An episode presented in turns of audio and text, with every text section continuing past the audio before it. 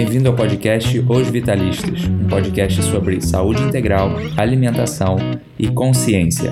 Meu nome é Turi Souza, eu sou nutricionista. Meu nome é Matheus Ribeiro, eu sou médico. Meu nome é Rodrigo Leite e eu sou terapeuta natural.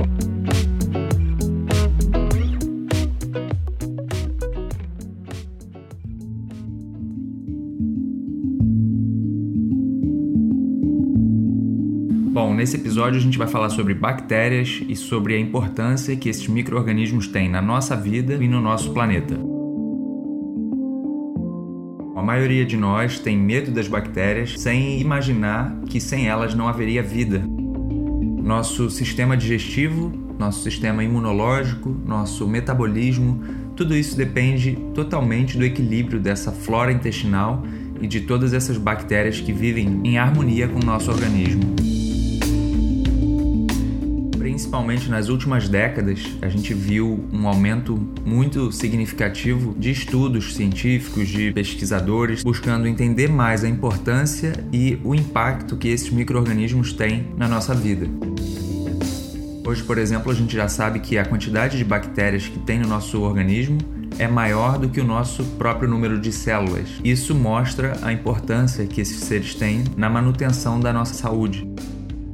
Essas bactérias desempenham funções muito variadas, entre elas a síntese de vitaminas, nossa digestão, nosso próprio metabolismo é dependente das bactérias. E para a gente ter uma ideia da quantidade de, e da variedade desses seres no nosso corpo, só no nosso umbigo já se sabe que a gente tem mais de 1.400 espécies de bactérias diferentes. Existem mais bactérias na nossa boca do que seres humanos na Terra.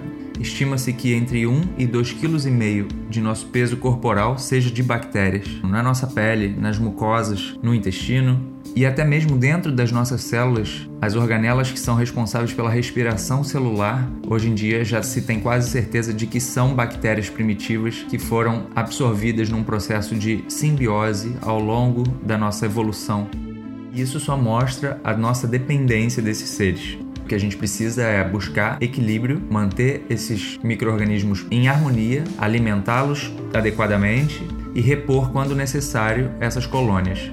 A gente já sabe também dos riscos e dos malefícios causados pelo uso exagerado de antibióticos, e a gente vê cada vez mais isso sendo comum. E esse episódio serve justamente para a gente discutir como a gente pode ajudar nesse equilíbrio a manter a nossa saúde cuidando dessas bactérias. A gente precisa aprender a cultivar esse balanço saudável e essa simbiose. Então, se você se interessa pelo assunto, seja bem-vindo e aproveite, porque tem muita informação legal nesse episódio.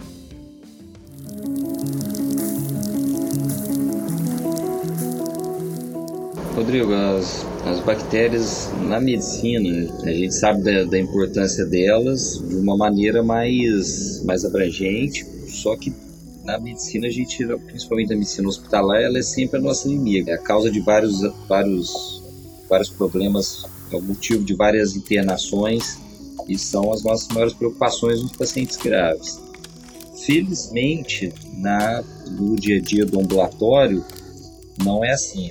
E as, e as bactérias são tão importantes que a gente chega hoje a pensar é, nas bactérias como, como nossas maiores amigas. Para dar algum, algum exemplo assim, da importância das bactérias, a gente pensa muito no, nas questões alimentares, né? os alimentos fermentados, as bebidas fermentadas, a própria coalhada, né? o iogurte que a gente usa no dia a dia. Só que como é muito difundida essa visão da bactéria enquanto nossa inimiga, a gente esquece do papel dela no nosso organismo. Um deles, que é um, um simples, é da bactéria que cobre, por exemplo, né, a nossa pele. E ela ocupa um espaço, assim como né, um exército que está ali ocupando para que o inimigo não se, não se instale.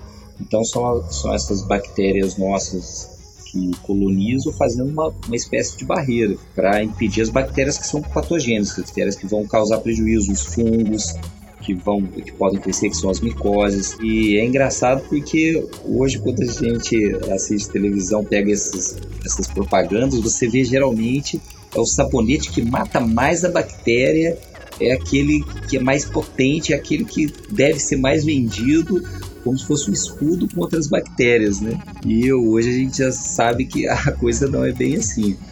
A gente está recuperando na medicina a importância das bactérias, principalmente nas doenças crônicas, né? Que não são as, as doenças hospitalares. Quando uma, um bebê nasce de parto normal, que ele tem contato ali com as bactérias do canal vaginal, quando ele é amamentado, que tem contato com o colostro da mãe, ou quando ele nasce de parto cesárea e às vezes não é amamentado, tem contato com leite já alergênico, com leite de, de vaca, enfim. Então já existem vários estudos mostrando o quanto isso é prejudicial no futuro, né? trazendo desde doenças é, autoimunes, como diabetes tipo 1 na vida da criança, diversas alergias, enfim diversos problemas de saúde que são desenvolvidos por falta de respeito às bactérias, porque se a pessoa souber o tão o quanto importante é ela ter aquele contato inicial ali, logo que ela nasce, então os pais sabendo disso, eles com certeza dariam mais valor, dariam um jeito de ter os filhos né, em parto normal, de fazer essa amamentação, a primeira amamentação para passar o colostro, e depois todo o tratamento que se faz com uma criança e deixar a criança se sujar, hoje em dia tá até na moda as propagandas de sabão em pó, né, falando que é a vitamina S, que é a sujeira. Então tudo isso é o que? É bactéria fazendo nosso organismo se adaptar a ela e ao mesmo tempo tornando nosso organismo melhor e mais forte contra doenças. Então eu vejo que a bactéria ela é muito importante para a vida e assim eu peguei aqui uma parte, né, que na verdade a gente pode falar de muitas coisas, mas eu dei esse exemplo do desde o bebê, né, a amamentação e tudo isso tem participação direta de uma das bactérias na saúde da, da criança.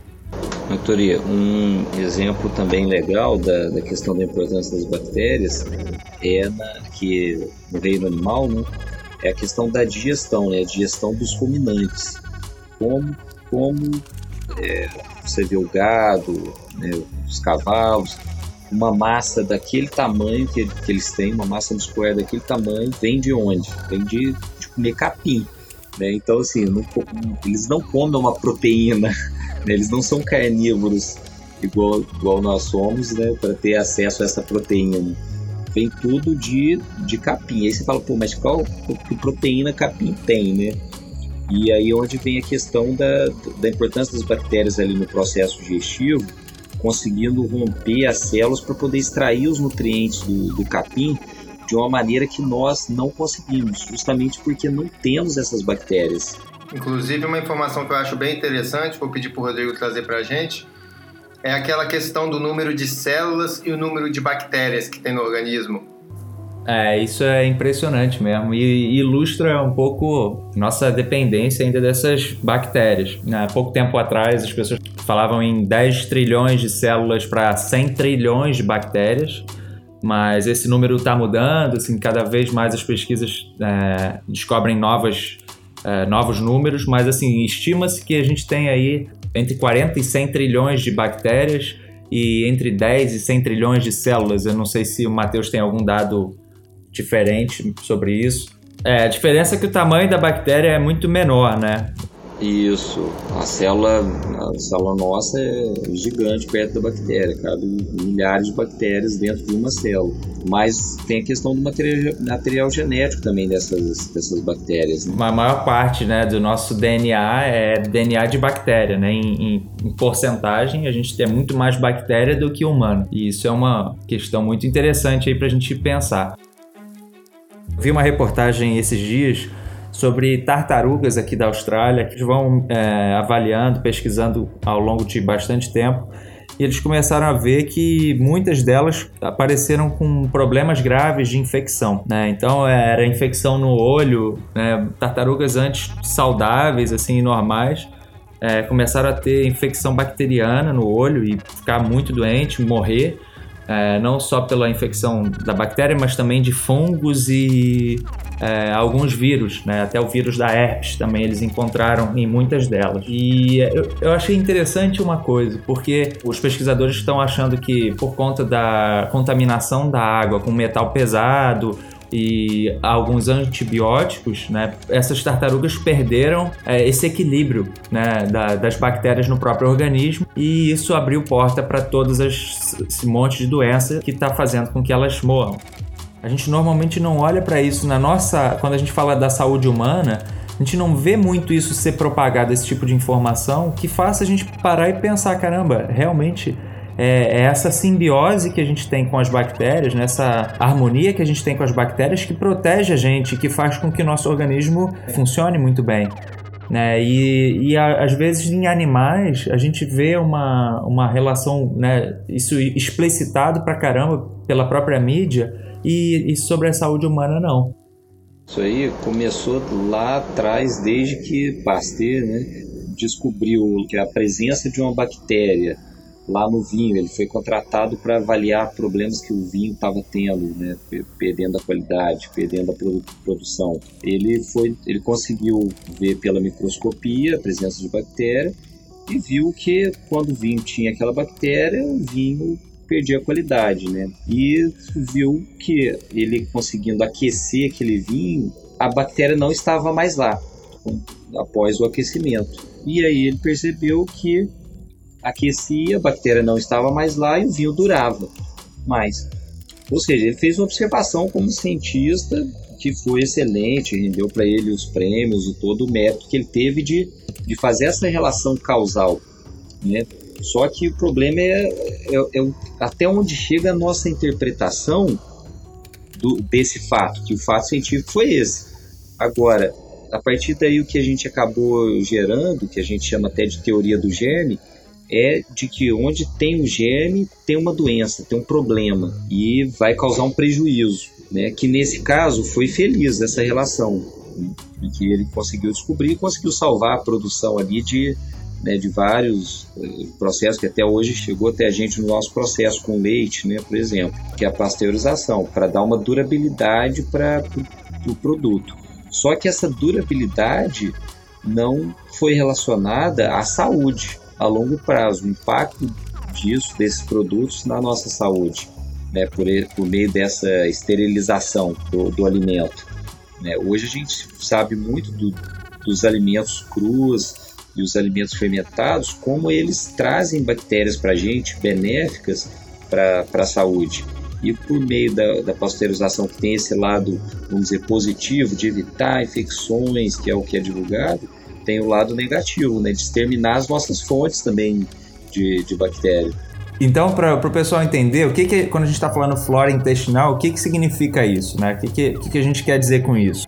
Então, a flora intestinal é a população de bactérias que estão no nosso intestino. Essa flora é muito importante para a nossa saúde por diversos motivos. E quanto mais pesquisas são feitas, novas descobertas aparecem e mostram os benefícios da gente ter uma flora intestinal saudável, uma flora intestinal equilibrada. Então, essa flora intestinal, por exemplo, ela é responsável pela digestão, então ela ajuda na digestão de diversos tipos de alimentos, ela produz diversos tipos de vitaminas, ela faz uma boa parte do sistema imunológico, é a flora intestinal que é responsável também. É, a gente tem que pensar que nosso sistema imune é quase todo bacteriano, né? Até quando a gente? A gente pensa, ah, tem o sistema imune intestinal, né? E, e, até mesmo o sistema de defesa da célula, que é a própria mitocôndria, que é uma organela da respiração celular dentro da, da célula, é também é, de origem da bactéria primitiva, né? O próprio órgão que a gente tem dentro da nossa, das nossas células, que, por isso que a gente chama de organelas, né? Os pequenos órgãos dentro das células, que é essa mitocôndria, é uma uma, um resquício da bactéria primitiva, né? E por um processo de simbiose ficou dentro da célula eucarionte. E isso mostra a importância da, da, da, bactéria em todo o nosso organismo, não só no nosso intestino, né, e nas outras mucosas que a gente tem aí, mucosa vaginal, a mucosa peniana, a mucosa, é, as axilas, boca, todas essas regiões de mucosa têm bactérias e como maneira de proteção, né, e de regulação, mas também as próprias células nossas têm é, dentro delas essa é, a respiração e, e, o nosso metabolismo, né? Então, além da, da parte de defesa. Então a gente começa a ver que a, o papel da bactéria é muito mais global e muito mais importante do que a gente imagina, né? A gente pode pensar que hoje a maior biomassa do planeta também é bactéria, né? É bem interessante essa parte do sistema imune das mucosas, né? Que você teve falando aí que nas mucosas estão as bactérias. E essas bactérias, elas que são responsáveis por, esse sistema imune. E cruzando com aquela informação que eu trouxe logo no início do podcast, que o nosso sistema imune de mucosas é formado a partir do parto. Na verdade, já tem estudos mostrando que até na placenta já tem bactérias. Na placenta já tem a presença de bactérias. Mas o que já está mais assim, que vamos dizer que a ciência médica já está sabendo mais claro, é o parto. Então, quando a criança nasce, então é importante que ela nasça de parto normal, para ela poder ter contato com as bactérias do canal vaginal e também com o colostro, que é aquele primeiro leite que a mãe que a mãe dá para a criança, que é amamentando, que também tem bactérias. E depois o contato dessa criança com as bactérias mesmo do meio ambiente. Então, essa criança, você vê diferenças na, na saúde, por exemplo, de uma criança de apartamento e uma criança criada na, no quintal. Né? Antigamente, quando a criança tinha alergia, o pessoal até brinca assim, que antigamente só quem tinha alergia era rico. Por quê? Porque os ricos era quem morava em apartamento, que tinha mais limpeza. E o pessoal mais pobre, que morava nas periferias e tal, é, que tinha mais contato com, com, com, terra, com cachorro, com bicho, essas coisas, praticamente não tinha alergia, porque tinha mais contato com bactéria. O leite materno ele é riquíssimo em oligosacarídeos. E esses oligosacarídeos são só para as bactérias do, do, do intestino. O ser humano não aproveita esse nutriente. São exatamente para quê? Desenvolver sistema imune de mucosa desenvolver a flora intestinal. Chega a ser 100 vezes, né, a quantidade de oligosacarídeos que o bebê daria conta, né? Realmente para alimentar essas bactérias, é um prebiótico para as bactérias, né? Exatamente. Então, desde, desde criança e depois para começar a ter contato então tem estudos que mostram crianças criadas que têm animal doméstico, a criança tem um, uma, uma, possibilidade muito menor de ter qualquer tipo de doença alérgica do que outra que não tem nenhum animal. Então criança que tem contato com terra. Então, assim, muita gente ainda pensa ao contrário. Quando cai a chupeta no chão, a pessoa fala, não, lava antes, né? Ferve a chupeta. Na verdade, tem que ser diferente, porque ela tem que ter contato com aquela sujeira, ela tem que ter contato com as bactérias para esse sistema imune dela se desenvolver, para esse sistema imune dela amadurecer. E aí ela poder ter, ficar com uma saúde que seja tolerante às, ao, ao meio ambiente, não ficar alérgica, como estão muitas crianças hoje em dia, que já nascem cheias de alergias, problemas não só respiratórios, como os problemas alimentares e por aí vai. Já tem muitos estudos falando sobre essa questão da higiene e o Matheus comentou sobre os sabonetes, né, no que matam 99,999% dos germes. Isso é isso era massivamente vendido, né, no Brasil, não sei como está hoje, mas assim, você vê nos Estados Unidos isso já foi proibido. A venda desses sabonetes já é proibida. Pela pesquisa científica mostrar o risco que é você acabar com as suas floras da pele, as suas bactérias do, da pele, do, do, não só do intestino, né? Que a gente pensa, quando a gente pensa ah, flora, né, bactéria, a gente tende a, a, pelo menos a maioria das pessoas pensa direto no intestino, mas não é só, é a superfície da pele é protegida por essas bactérias, né? Então a gente precisa saber lidar com, essa, com essas colônias. É, vamos pensar que a gente não toma banho, né? Quando a gente está falando disso, mas a questão não é essa questão da, da higiene, numa época onde as pessoas tomam dois banhos por dia com esse sabonete, né, que mata todos os germes, pouco a pouco ela vai destruindo a flora dela. E aí, com o passar do tempo, ela não tem mais proteção na pele. E aí muito, você vê muitos casos onde as pessoas usam esses sabonetes por muito tempo ou algum tipo de antifúngico ou antibiótico e a pessoa começa a desenvolver micoses, começa a desenvolver um monte de problema na pele que no fundo é falta desse equilíbrio no organismo. Rodrigo, eu não sei o que acontece, como a gente gera uns pensamentos meio que até paranoicos, porque a gente transferiu uma preocupação médica com a asepsia nos nossos procedimentos, nas nossas intervenções, nas funções, nas cirurgias, a gente transfere esse pensamento que é é salvador, que é muito útil e que nos nossos procedimentos ele garante realmente que não venha ter nenhuma complicação naquele procedimento, nenhuma infecção secundária ali. Agora, o absurdo que acaba acontecendo é a gente transferir esse pensamento para o dia a dia das pessoas. E eu não sei como acontece isso, né? Eu imagino que muito em função de interesse comercial, venda de produto, né, um produto é, alegando uma vantagem em relação ao outro, que mata mais ou mata menos. Só que é, é você pegar uma situação completamente diversa para aplicar o mesmo pensamento. É essa questão também do reducionismo do pensamento, né, Matheus? A gente tende a buscar sempre as soluções mais simples e mais pretas no branco. Então, quando você pensa, ah, a bactéria é perigosa, né, como você está falando, numa sala cirúrgica, né, num, num procedimento, né, depois de uma cirurgia, tem que ter essa sepsia toda e se generaliza para tudo. É como se a gente tivesse que fugir de todas as bactérias porque elas são prejudiciais para nossa saúde. Acho que a publicidade, ela vendo essas oportunidades, ela entra ali, né, e cria um produto e aí massifica uma informação errada e, e se utiliza disso. Mas todo esse pensamento vem, como você falou lá desde a época de Pasteur, né, de toda essa questão da pasteurização. Isso só mostra como a gente foi criando um, um paradigma errado em, volta, em, em torno de um, algo que tem lá sua. Né? A gente não pode falar, a ah, bactéria não tem perigo nenhum. Pô, bactéria é extremamente perigosa se não houver essa simbiose, né? Se não houver esse equilíbrio para o sistema. É, a gente tem também os casos aí das superbactérias, que agora estão se tornando um problema né, de, de saúde pública. A gente culpar a bactéria é você esquecer tudo que está causando a desregulação dessa simbiose. Né? Então a gente tem que focar em, poxa, como eu vou construir uma simbiose, como eu vou construir um sistema de equilíbrio ali da, das bactérias do meio e do nosso, dos nossos tecidos né? E, e não culpar a bactéria, a culpa é da bactéria, que é o pensamento que a gente fala de fora de hospital, né? A gente precisa olhar com muito respeito e com muita admiração para esse sistema e o que, que, a gente pode pensar como estratégia para manter essa simbiose no organismo? Né? O que, que é manter essa simbiose no organismo? Eu vejo que a primeira coisa a se fazer para ter uma flora saudável é não comer as porcarias que detonam com a flora intestinal.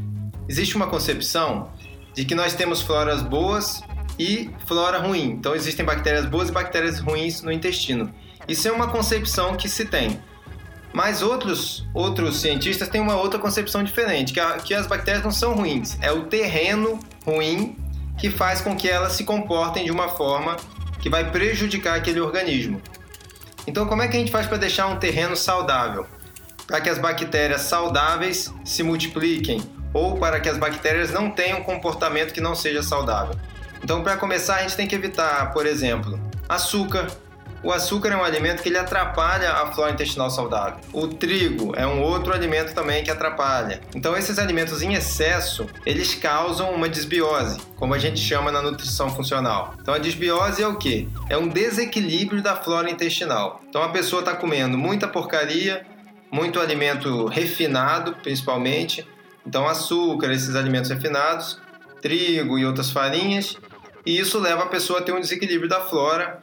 Então, a pessoa passa a ter uma desbiose. Então, para começar, para você ter uma flora saudável, primeira coisa diminuir o consumo dessas porcarias. E aí você vai começar a buscar alimentos que alimentem esta, esta flora. Então, para começar, os próprios fermentados. Por que, que os fermentados são importantes? porque eles são bactérias. Então você está comendo iogurte, você está comendo ali um leite fermentado rico em bactérias saudáveis. Então você está jogando população de bactérias saudáveis para dentro do seu intestino.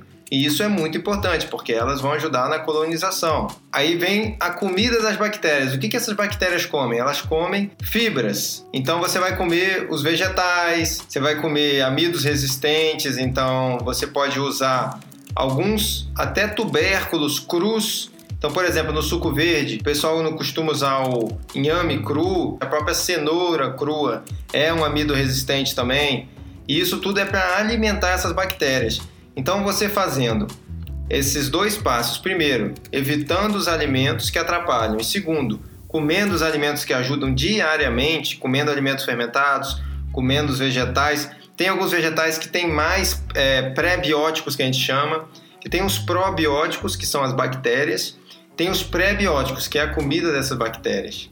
Então, uma lista de prebióticos que você pode incluir na sua alimentação: aspargos, alho, cebola, alcachofra, batata yucã, cenoura crua, como eu já disse, kiwi, rabanete, tomate, alho poró, cebolinha, banana verde, muito bom também, a batata crua, como eu já disse, a chicória. E probiótico, quais são os alimentos probióticos? Então tem o iogurte, tem o kefir, tem o chucrute, tem o kvass, tem os alimentos de soja fermentado, tipo miso, natto, tofu e por aí vai. Então são grupos de alimentos que você pode incluir na sua alimentação para poder reforçar essa flora intestinal. Ao mesmo tempo que você vai fazer o povoamento dela, então a colonização dela com os alimentos fermentados, você vai vir com os vegetais e com as fibras pré-bióticas para alimentar essa flora e manter essa flora saudável.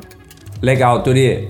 Alguns estudos com ratos, onde eles foram é, tratados com antibióticos por um longo período para destruir a flora intestinal deles e ver o que acontecia com esses animais, revelaram coisas surpreendentes. Então, Rodrigo, a maneira mais eficiente da gente conseguir exterminar, destruir completamente a flora é com o uso dos antibióticos. Ele é 100% eficaz para destruir essa flora. E nesses estudos com são os ratos é, germ-free, eles, é, eles foram é, esterilizados, tiveram essa flora aniquilada pelo uso de antibiótico na, na água deles, de forma proposital, para poder realmente fazer o estudo. Eles serem, terem a sua flora exterminada pelo uso de antibiótico, eles eram expostos a alergenos respiratórios, poeira, e eles conseguiram reproduzir em 100% desses ratos as alergias respiratórias. Ou seja, eles, eles descobriram nesse experimento uma maneira de fazer um modelo experimental para produzir alergia nos ratos. E aí esses ratos, a partir desse método, começaram a ser usados para tes testagem de drogas contra alergia. Então eles descobriram uma maneira de deixar o rato 100% alérgico para depois poder fazer os testes com os antihistamínicos, as medicações para bloquear a alergia, o sintoma da alergia.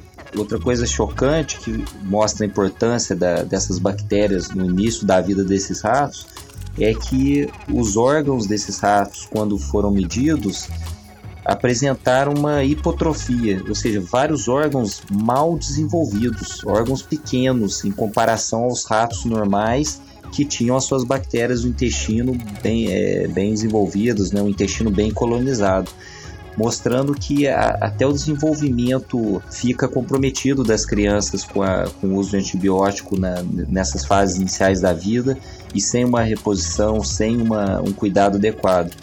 É muito interessante, né? Não só a defesa, mas até a questão estrutural e anatômica mesmo mudou, né? É, desenvolvimento de órgão.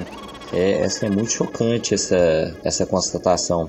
E isso é uma coisa muito pouco difundida. Depois que, da Segunda Guerra, onde houve uma, um processo de desenvolvimento de alguns países, né, as pessoas começaram a viver com mais higiene, com mais uma qualidade de vida melhor, aumentou o número de doenças autoimunes, né? Colite ulcerativa e doença de Crohn, que são doenças intestinais. Isso aí, Rodrigo, isso aí, isso aí mostra justamente a importância das bactérias na regulação do nosso sistema imune, mostrando como elas é, ajudam a controlar essa tolerância de até onde o nosso organismo aceita e até onde ele faz uma reação exagerada, gerando sintomas, gerando incômodo para o paciente e até doenças mais, mais sérias. E a gente tem que pensar o seguinte: é impossível a gente não ter contato com bactéria. Bactéria está em todo lugar, está em todos os alimentos. O tempo inteiro a gente está em contato. A questão não é exterminar como se foi pensado no século XIX e século XX quase todo, né? Onde o, o combate à bactéria foi prioridade. E também a gente não está falando que não foi importante penicilina e todos os desenvolvimentos de antibióticos que salvaram milhões de vidas. Né? A gente sabe da importância disso e a aplicação é, é necessária em muitos casos, mas o que a gente está falando é quando não é necessário e muitas vezes administrado mesmo assim ou é, utilizado no, né, em, em, outros é, meios, como por exemplo os animais criados em confinamento, são os maiores utilizadores de antibióticos nos Estados Unidos, né? Então essa, todo esse antibiótico ele acaba chegando nas pessoas, né? Mesmo que ela não tome esse antibiótico, ela consome a carne que está com o antibiótico. Então, a questão principal é a gente entender a importância de modular o nosso sistema para conseguir entrar em contato com essa bactéria, com essas esses micro-organismos que a gente está em, em, contato o tempo inteiro. Então, essa simbiose é o mais importante. Ah, um, um, dado interessante, Rodrigo, você vê nesse equilíbrio das bactérias no, no nosso corpo, só na, na, mucosa bucal, né, na, na boca, tem 350 espécies diferentes de bactéria que já conseguiram isolar e cultivar. Ou seja, você vê que é um equilíbrio entre elas que para estar tá ocorrendo é, necessita de uma alimentação adequada né, para que ele prevaleça. É. Eu achei interessante uma coisa que o, o Turi comentou aí sobre o terreno também, né? A gente tende a ter essa visão, é, como a gente pensava antigamente no, no, colesterol, né? Como sendo colesterol bom, colesterol ruim, a bactéria é boa, a bactéria é ruim. E aí o Turi levantou essa questão do terreno, né, que é explorado no que a gente tem visto aí de mais moderno na medicina, medicina alemã e tal. E é, se fala muito da importância de você ter um terreno saudável. O que, que é o terreno biológico, né? É como está a, a qualidade do, do teu tecido, como é que está a acidez do teu organismo, né, a disponibilidade de nutrientes que tem nesse organismo, né, a quantidade de toxicidade que está nesses tecidos.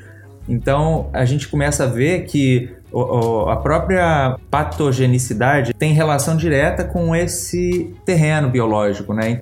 Pessoas com, com problemas intestinais ou com problemas é, como psorias e outras doenças autoimunes é, tinham prevalência de uma bactéria X no intestino. Aí depois foram achar outros povos, né, fazendo esse, esse projeto. Tem agora um projeto grande que eles fiz, começaram a fazer sobre é, a flora intestinal. E aí eles descobriram tribos mais isoladas, pessoas que não tinham é, tanto contato com a civilização, com bactérias que em, em certas pessoas na cidade estavam causando, na, na visão deles, doenças graves, autoimunes. E nessas pessoas elas tinham vida normal. Né? Então, vários estudos começaram até a questionar essa questão da bactéria boa, bactéria ruim, justamente porque você começou a ter evidência de que não é a bactéria em si, não é especificamente a espécie da bactéria que, que gera todo o problema, né? mas principalmente esse terreno. Então eu espero que vocês tenham recebido aí a mensagem do nosso programa de hoje, que é cuidar bem da sua flora intestinal, da flora da sua pele, enfim, cuidar bem das bactérias que tem no seu organismo e ao mesmo tempo perder esse medo das bactérias do meio ambiente vai nos trazer saúde. É só para ajudar o nosso organismo a se adaptar às mudanças no ambiente. E outra coisa, o pessoal que não, não é da saúde, que não trabalha no hospital, pessoal de vida normal, parar essa obsessão de lavar a mão toda hora, em todo lugar, parar com isso, usar realmente ali, fazer a lavagem das mãos nas refeições, na hora que for se alimentar e pronto, né? durante o dia não ficar com essa lavagem excessiva, né? Fora, lógico, pessoal de saúde, que é uma outra questão. Bom, pessoal, então a gente espera que vocês tenham curtido o programa. É um programa que, na minha visão, é de extrema relevância nos dias atuais, porque a gente sofre pra caramba com o uso exagerado de antibióticos, não só o antibiótico que a gente toma, mas também o antibiótico que a gente consome na própria carne, que esses animais são hoje em dia tratados com muito antibiótico, então isso chega até a gente. É muito comum hoje em dia ter essa flora desequilibrada. Então busque esses alimentos que são os fermentados. São alimentos que você encontra, muitos deles encontra fácil nos mercados, como o iogurte, por exemplo. Outros são mais difíceis, mas são fáceis de fazer, como o chucrute, o próprio kefir, é, as conservas de vegetais é, fermentados, que são, além de serem muito saborosos, são muito saudáveis e são cheios dessas bactérias que ajudam a nossa flora, né, recolonizam a nossa flora, mantêm esse equilíbrio. E também os pré-bióticos, né, que são comida para essas bactérias. Comer uma boa variedade de alimentos de verdade, né, comida de verdade, porque assim você vai ter certeza de que a tua flora está sendo bem alimentada. E se a nossa flora estiver equilibrada, é sem dúvida um passo muito importante que a gente vai estar tá dando para a nossa saúde e para o nosso futuro. Então é isso. Se você curtiu esse podcast, esse episódio, é, curte aqui no SoundCloud, compartilha com as pessoas que você gosta, recomenda a nossa página no Facebook e ajuda a gente a divulgar o projeto. Então é isso, um abraço e até a próxima.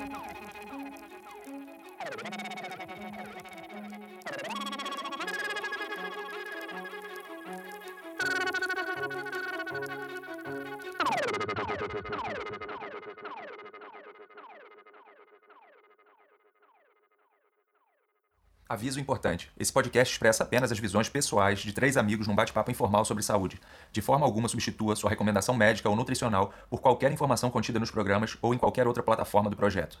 Lembre-se, somos indivíduos únicos e precisamos de recomendações individualizadas. Mesmo que concorde ou sinta afinidade com as ideias dos autores, sempre converse com seu profissional de saúde antes de qualquer mudança em seus hábitos de vida. Use as informações da internet sempre com bom senso. Duvide, pesquise se aprofunde e consulte sempre um profissional de saúde de sua confiança.